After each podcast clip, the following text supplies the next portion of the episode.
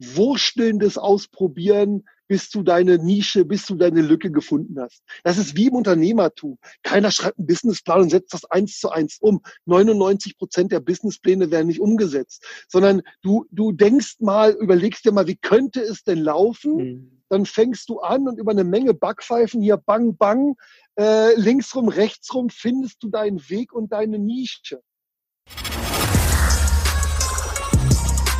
Welcome to another episode of IMO Self Made Podcast, giving you nonstop gems on all things real estate, investing, and the mindset to stand out from the rest of the competition. Real talk for the makers, no bullshit. Now, with your hosts, Chris and Daniel, in the IMO Self Made Podcast.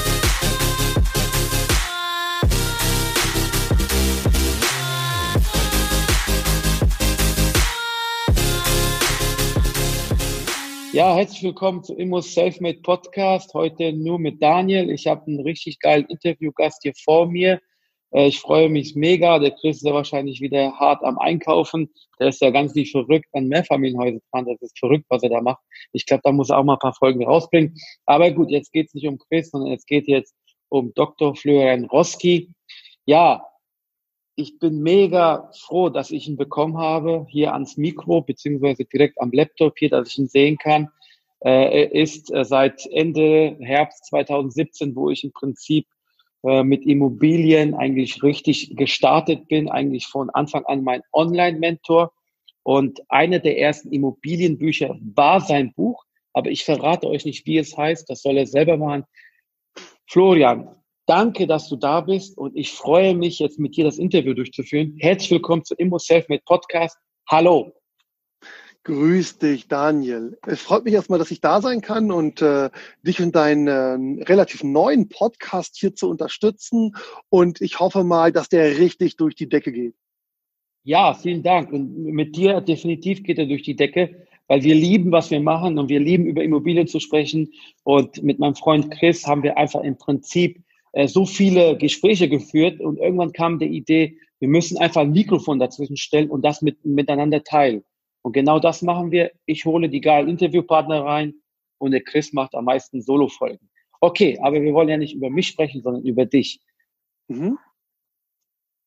Erzähl ja. mal, wer, wer bist du eigentlich? Weil ich hatte anfangs ja schon gesagt, wer dich nicht kennt, der hat ein bisschen was verpasst in der Immobilien Investorbranche. Wer bist du, Florian? Ja, also mein Name ist Florian. Ich bin jetzt, bin ich jetzt 45 Jahre alt und im Prinzip seit ich 28 bin, investiere ich in Immobilien. Ich finde, das ist für heutige Verhältnisse relativ spät. Aber damals, als ich angefangen habe, gab es kein YouTube, es gab kein Facebook, es gab keine Immobiliengruppen, es gab in der lokalen Stadtbibliothek das sogenannte Immobilienalmanach. Da steht alles drin und nix. Also diese typischen, ja, ähm, ich sag mal so Massenwissenbücher, wo man quasi alles erfährt, aber äh, wenn man es gelesen hat, am Ende immer noch nicht weiß, wie es geht. Und ähm, nachdem ich mit 28, also als ich im Studium fertig war, habe ich eigentlich sechs Monate, nachdem mein Studium fertig war und ich hatte ein Anstellungsverhältnis und war aus der Probezeit, habe ich quasi meine erste Immobilie gekauft und seitdem ähm, Vollgas losgelegt und permanent in Immobilien investiert. Und äh, von ein paar Jahren, das lief eigentlich so, dass meine Studenten an der Hochschule, weil ich unterrichte auch als, als Gastdozent, als Prof an der Hochschule zum Thema ähm, Unternehmertum, Entrepreneurship, da haben die mich immer gefragt, wie machst du das? Alle sind hier am Ackern und du bist immer im Urlaub. Ähm, und dann ähm, habe ich gesagt, ja, das ist alle relativ einfach. Und zwar, ich habe recht früh angefangen, in Immobilien zu investieren und habe recht gut verstanden, wie das Ganze läuft. Und deswegen ähm, muss ich nicht mehr Zeit gegen Geld tauschen, sondern kann im Prinzip heute das machen, auf was ich Bock habe. Und ähm, ja, dann meinten die, okay, das wollen wir auch. Und dann sage ich, ja gut, puh, dann habe ich angefangen, das zu erzählen, auch im Unterricht, wo Geist eigentlich gar nicht hingehört hat. Und irgendwann ging es mir auf den Keks, das immer wieder zu erzählen, die Story. Ich konnte meine Geschichten schon selber nicht mehr hören. Da habe ich gedacht, jetzt machst du ein Buch draus. Und dann habe ich mich hingesetzt und habe im Prinzip unplug, so wie ich es wirklich mache, ohne viel Gelaber, auf wenig Seiten extrem fokussiert, ähm, einen Plan, einen 1, 2, 3 Plan aufgestellt, wie man, ähm, auch wenn man überhaupt keine Ahnung hat, ziemlich sicher ohne großes Risiko in Immobilien investieren kann. Und das Buch hat, war eines der ersten Immobilienbücher in diesem Tenor, ähm, war dann ratzfatz äh, auf Amazon ähm, der Bestseller zum Thema Immobilien. Und auch heute noch, wenn du Immobilien bei Amazon eingibst, ist das Buch auf dem ersten oder zweiten Platz und zwar ähm, ungesponsort, also ganz organisch, weil einfach die Leser es cool finden und es gewaltigen Mehrwert liefert. Das ja. kann ich 100 Prozent bestätigen. 100 Prozent. Ja, so fing das Ganze an und ähm, viele wissen das gar nicht. Ähm, für mich ist eigentlich Immobilien, Thema Immobilieninvestment am Anfang das Mittel zur finanziellen Freiheit geworden.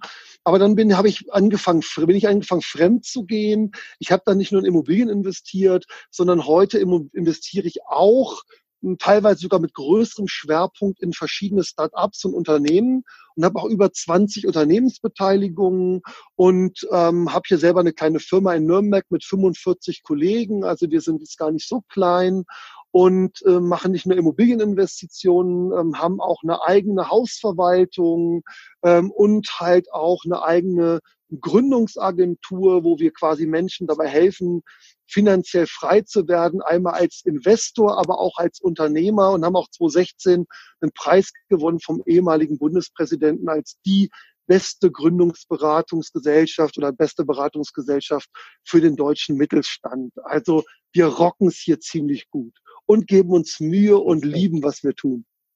Respekt, Respekt. Mega super. Finde ich sehr, sehr gut. Das mit dem Buch kann ich zu 100 Prozent unterschreiben. Ich habe es leider als Hörbuch äh, damals gehört, im Herbst 2017. Und genau wie du es beschrieben hast, es ist ein genialer roter Faden, der wirklich dich durch alle wichtigen Dinge äh, durchbringt.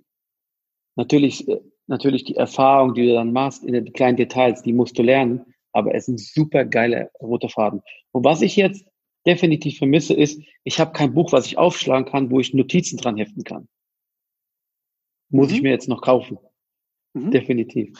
Ja, also ich finde, das Buch ist auch besser als das Hörbuch. Ähm, aber damals, als das Buch, also weil letztendlich, also ich mag es eher, wenn man, genau wie du es gesagt hast, Notizen am Rand machen kann. Auch sind ja ein paar Rechnungen drin und die sind einfach leichter zu verstehen, ähm, wenn man quasi vor den Tabellen sitzt und kann sie gut nachvollziehen, als wenn das ein Sprecher macht. Aber damals hat mich der ähm, Rudi angerufen vom ABOD Verlag, das ist der größte Hörbuchverlag Deutschlands, meint, er hat mein Buch gelesen und er fand das so super stark und hat gedacht, komm bitte Flo, lass mich das als Hörbuch verlegen. Und äh, da habe ich gesagt, na gut, Rudi, wir haben uns doch recht gut verstanden, haben uns auch ein, zwei Mal getroffen und es war echt, ich sag mal, will ich sagen, lieber auf den ersten äh, Blick, aufs erste Telefonat, aber nö, man hat, manchmal merkt man ja, eine, eine Hex passt zur anderen und gedacht, okay, Rudi, das machen wir zusammen und ähm, deswegen gibt es auch als Hörbuch. Ansonsten würde das gar nicht so als Hörbuch geben. Also das Ganze ist eigentlich nicht geplant entstanden, sondern ähm, ja, ja, alles ein Zufallsprodukt, das ich quasi angefangen habe zu dokumentieren, was ich jeden Tag in der Praxis tue. Ja, super, super. Nee, ich muss das Buch kaufen, ich schicke es zu dir. Würdest du es mir signieren, nur für mich? Na klar, Mensch, gar kein Problem, kannst du gerne machen. Super, genau so machen wir das. Aber ich würde gerne nochmal zurückgehen. Du hast gesagt, du hast ja. angefangen mit 28 in Immobilien zu investieren. Warum ja. Immobilien? Wie bist du eigentlich überhaupt darauf gekommen? Weil das ist ja also mit hab, 28 nicht selbstverständlich. Ja, also grundsätzlich, dass ich Unternehmer und Investor geworden bin, das ist, glaube ich, statistisch gar nicht möglich, weil meine beiden Eltern sind Beamter. Und wenn deine Eltern Beamte sind, weißt du, dann bist du der vorsichtigste Typ auf diesem Planeten. Ne, du, du, ähm, du liebst das fest definierte. Ähm, du magst äh, Standard, komplette Routinelösungen für alle Probleme haben ähm, Kreativität, Unternehmertum, Mut ist ja, sind ja eigentlich fern. Und eigentlich, ich glaube, statistisch gibt's mich gar nicht. Ne? Dass wenn zwei, die beiden Eltern Beamte sind, dass du Unternehmer wirst, gibt's ja auch so einen Spruch hier, ähm, Lehrers Kinders, Pastors Vieh gedeihen selten oder nie. Ähm, und äh, genauso weiß ich gar nicht, warum das so gelaufen ist, dass ich irgendwie zu einer ähm, Unternehmerseele geworden bin. Aber Immobilien fanden ich, haben mich auch als Beamten gut bedient, denn es ist schön kalkulierbar, es ist super einfach, ich habe wenig Risiko gesehen, Ähm, denn auch wenn Banken dir letztendlich einen Kredit geben für heute ein Prozent, was heißt das übersetzt, dass eine Bank letztendlich in der Immobilienfinanzierung kein Risiko sieht. Ne? Weil wenn der jemand ähm, über Zins hat ja eigentlich auch eine Lenkungs- und Steuerungsfunktion und äh, niedriger Zins heißt kleines Risiko. Und dementsprechend war ich da auch als Beamtensohn äh, gut aufgehoben ähm, und habe dann dort ähm, angefangen, letztendlich mich als Investor zu verdienen und aus, mich auszuprobieren. Wobei mein allererstes Investment gar nicht so gut war. Ne? Aber das hatte andere Funktionen. Das hatte die Funktion, dass ich gelernt habe, wie der Hase läuft. Die Frage ist, muss das erste Investment gleich direkt Zieltreffer sein? Ich glaube, nee, der Schritt nicht. alleine ist wichtiger. Man Find sollte einige Eckdaten beachten. Richtig? Deswegen finde ich es auch wichtig, dass man gerade am Anfang möglichst klein anfängt. Dann tut es nicht so weh, wenn man die eine oder andere falsche Entscheidung getroffen hat. Und man kann das in der Regel wunderbar kompensieren, aber man lernt, wie es funktioniert, wie was funktioniert. Ne? Und das ist das viel Wichtigere, dass man lernt, wie diese Asset-Klasse funktioniert. Und wenn man verstanden hat, wie sie funktioniert und hat dann eine gewisse Erfahrungskurve hinter sich, dann kann man die wunderbar dann benutzen und hochskalieren. Super. Ich sage immer, Erfolg entsteht in kleinen und soliden Schritten. Genau, nicht zu hastig. Ja, was hat Warren Buffett immer gesagt? Nichts verlieren. Dann baust Vermögen. So so sieht's ja. aus, super. War immer das heißt, meine Maxime und gerade als Beamtensohn liebt man solche Sprüche, weil, ah, kein Risiko, nichts verlieren, wunderbar. So ging ja, das ja. Ganze los. Wahnsinn, Wahnsinn, Wahnsinn. Das heißt, mit 28 bist du aus dem Studium rausgegangen und dann hast du angefangen mit Immobilien. Wie lange hat es eigentlich gedauert, bis du wirklich tatsächlich beim Notar oder im Notartermin warst? Du, für die erste Immobilie habe ich erst keine Finanzierung gefunden. Das war nicht so einfach. Ich bin zu jeder Bank gelatscht. Schau mal, ich war ein junger Kerl, hatte, war gerade aus der Probezeit raus, so gut würde ich sagen, habe ich jetzt auch nicht verdient. Ich habe in einem Start-up-Unternehmen angefangen. Das war schon mal blöd, dass wahrscheinlich auf meinem Lohnzettel nicht Siemens stand, sondern da stand halt damals drauf Hofer Ingenieurtechnik. Das war eine kleine Bude. Ich war Mitarbeiter Nummer sieben oder so. Und keiner kannte die, also keine große Bonität. Ähm, und ähm, entsprechend habe ich fünf, sechs Banken damals habe ich vorgesprochen und habe gesagt, das kann doch nicht sein. Ich habe ein bisschen was gespart. Ähm, ich habe mein Studium jetzt zu Ende, dass mich hier niemand finanzieren will. Aber ich war hartnäckig. Und ähm, das war auch, es ist auch eine ganz wichtige Sache, die mein Leben begleitet hat. Da gewinnt eigentlich eher der Marathonläufer als der Sprinter. Und ich habe nie aufgegeben, bis ich da eine Bank gefunden habe, die auch nicht zu den tollsten Konditionen, aber egal, Hauptsache die hat's gemacht. Und äh, die haben mir eine Chance gegeben, quasi mein erstes Objekt zu finanzieren. Und so ging es dann los. Super, nicht aufgeben, absolut wichtig. Nö. Nicht aufgeben. Nö. Nö. Absolut nicht. Hier, sieht man es ganz klar. Der Unterschied zwischen Erfolg und Nicht-Erfolg war ein Versuch mehr. Ein Versuch mehr. Ne? Die ersten fünf ja. Banken sagen, nee, dann denkst du ja, scheiße, kein Block, blöde Immobilie.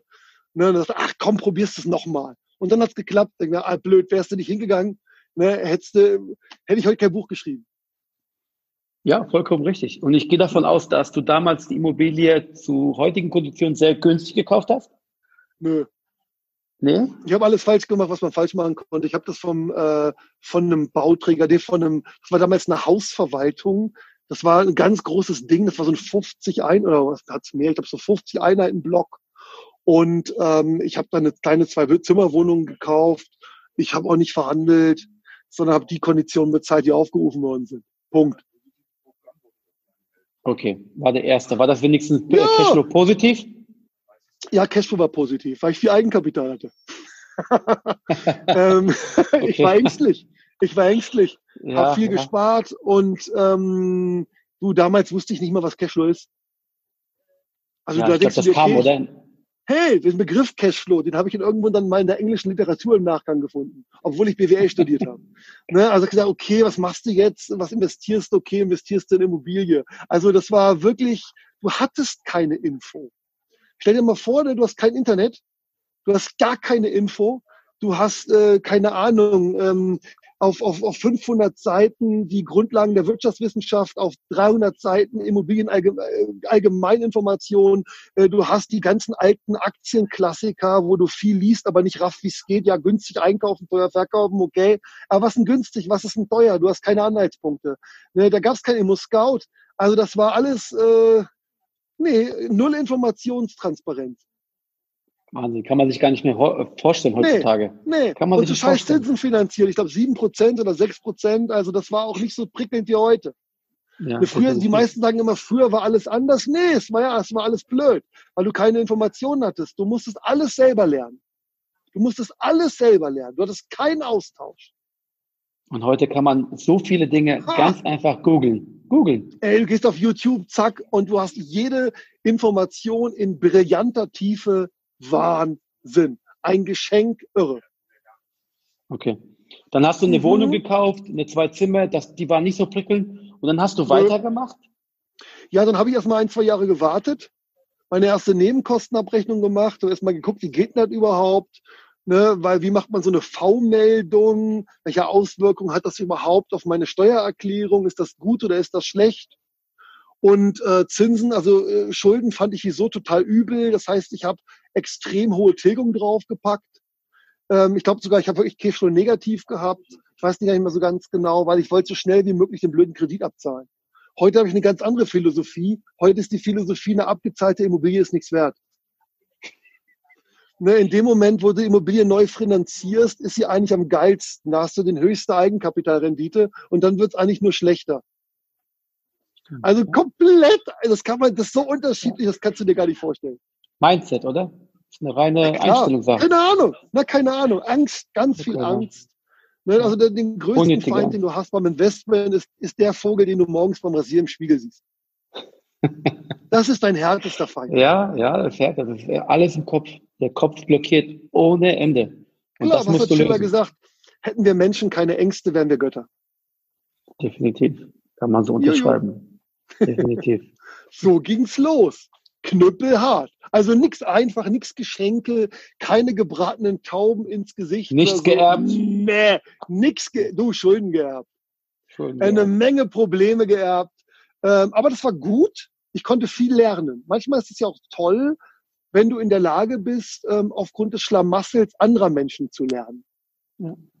Nun, was ich wirklich gut kann, ähm, ich versuche Fehler nicht zweimal zu machen. Und wenn ich was lese und das finde ich logisch, dann wird sofort umgesetzt. Da wird nicht rumgezippelt. Ja, definitiv. Umsetzen.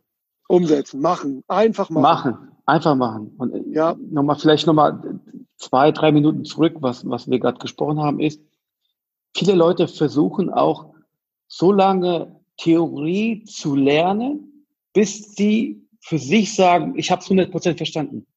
Aber nee, du nee, hast anders. es ja eben gerade, du hast es eben gerade bestätigt, man wird nie etwas zu 100 Prozent verstehen. Du musst zum gewissen Grad, ich würde jetzt mal behaupten 80, 90 Prozent verstehen und dann einfach springen. Würdest du dich da anschließen? Ja, weniger. Also du musst das Konzept gerafft haben. Und dann also sogar ist weniger. es eigentlich, ja, und dann ist es eigentlich wurstelndes Ausprobieren, bis du deine Nische, bis du deine Lücke gefunden hast. Das ist wie im Unternehmertum. Keiner schreibt einen Businessplan und setzt das eins zu eins um. 99 Prozent der Businesspläne werden nicht umgesetzt, sondern du, du denkst mal, überlegst dir mal, wie könnte es denn laufen? Mhm. Dann fängst du an und über eine Menge Backpfeifen hier bang, bang, äh, linksrum, rechtsrum findest du deinen Weg und deine Nische. Und äh, das findest du, indem du was machst, was du sonst nicht machst. Neues entdeckst du nur außerhalb deiner Komfortzone. Wenn du immer alles machst wie gestern, ja, dann bleibst du ja auch der gleiche Vogel wie gestern. Ne? Sondern du musst immer Neues ausprobieren, immer was einfach austesten. Und testen aber bitte so, dass es dir am Ende nicht Kopf und Kragen kostet. Ne? Sondern auf kleinem Feld, sich ausprobieren äh, und sich weiterentwickeln. Versuch und Irrtum, da lernen wir Menschen am besten. Definitiv. Henry Ford hat auch da einen sehr geilen Spruch losgelassen. Wer immer tut, was er schon kann, bleibt immer der, der schon ist. Würde ich so unterschreiben. Perfekt, sehr gut. Okay, zwei, drei Jahre später hast du dann wieder angefangen äh, einzukaufen, richtig? Ja, dann hatte ich wieder Eigenkapital zusammen.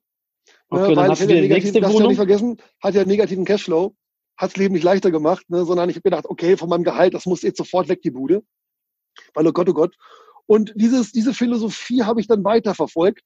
Mein Gehalt stieg, weil ähm, die Firma hat sich gut entwickelt. Die haben aufgebaut. Ich glaube, war Mitarbeiter von Nummer 7 auf 500. Und ich war auch dann äh, kaufmännischer Geschäftsführer von der Hütte.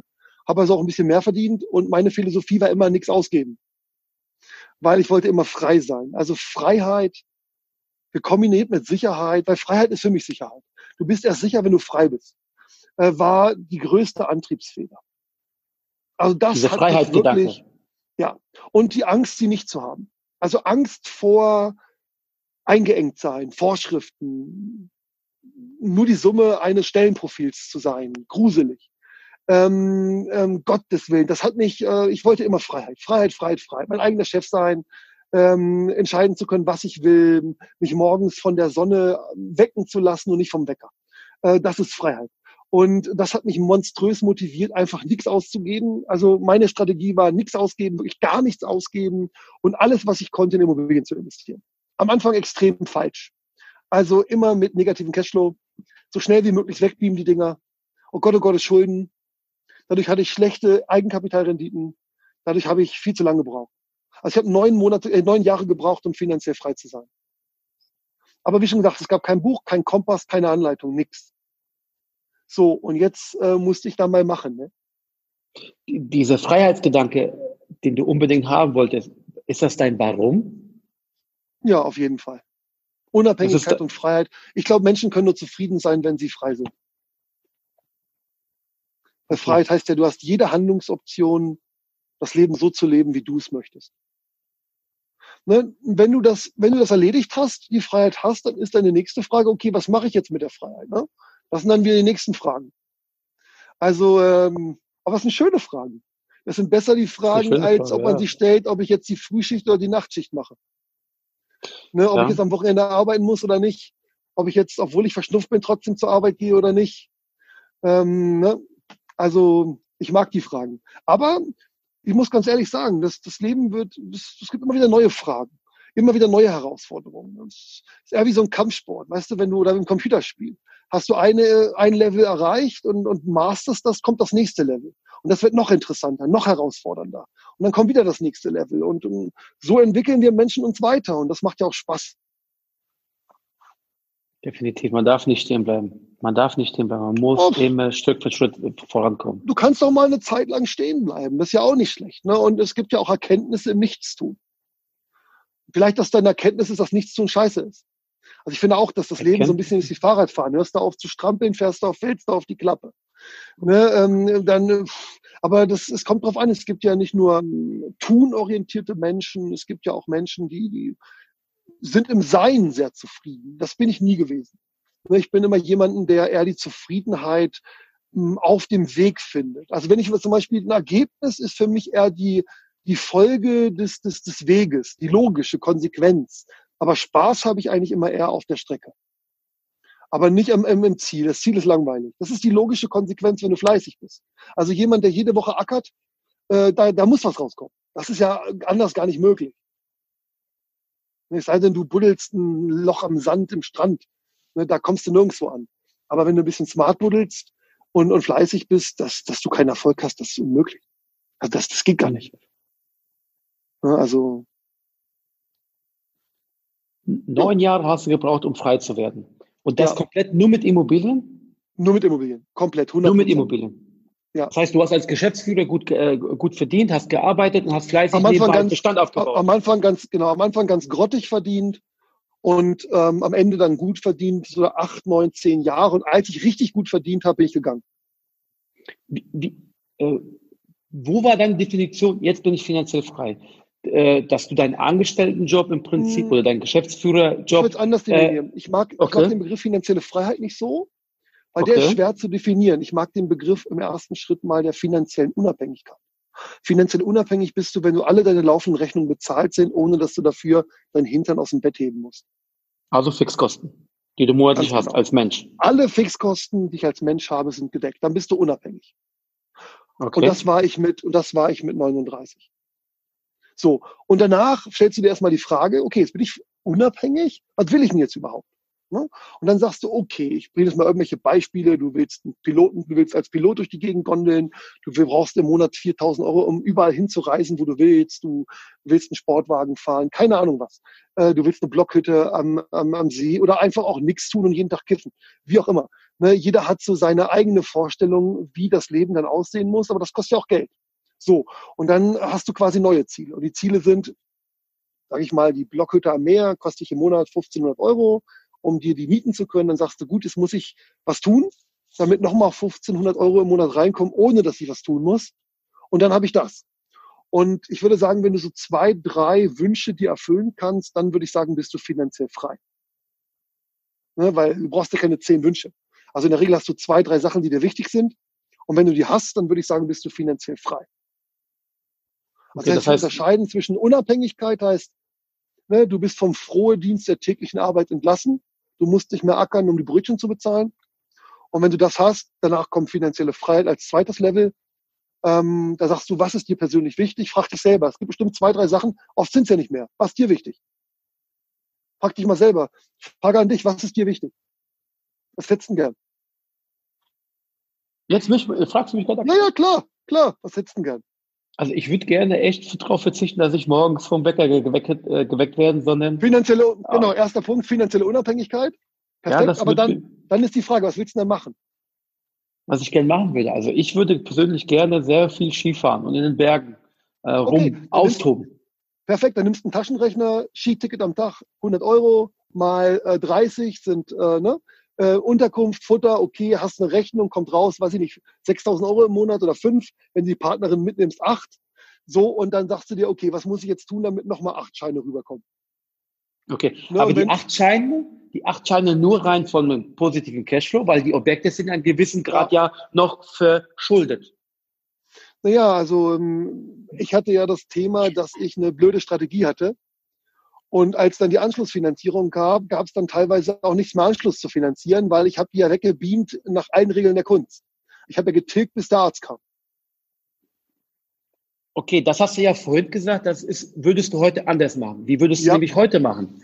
Weil ja, die Frage ist ja folgende. Sagen wir mal, du hast 100.000 Euro. Ne? Mhm. Wenn du sicherheitsorientiert bist, kaufst du dir eine Wohnung. Mhm. Oh.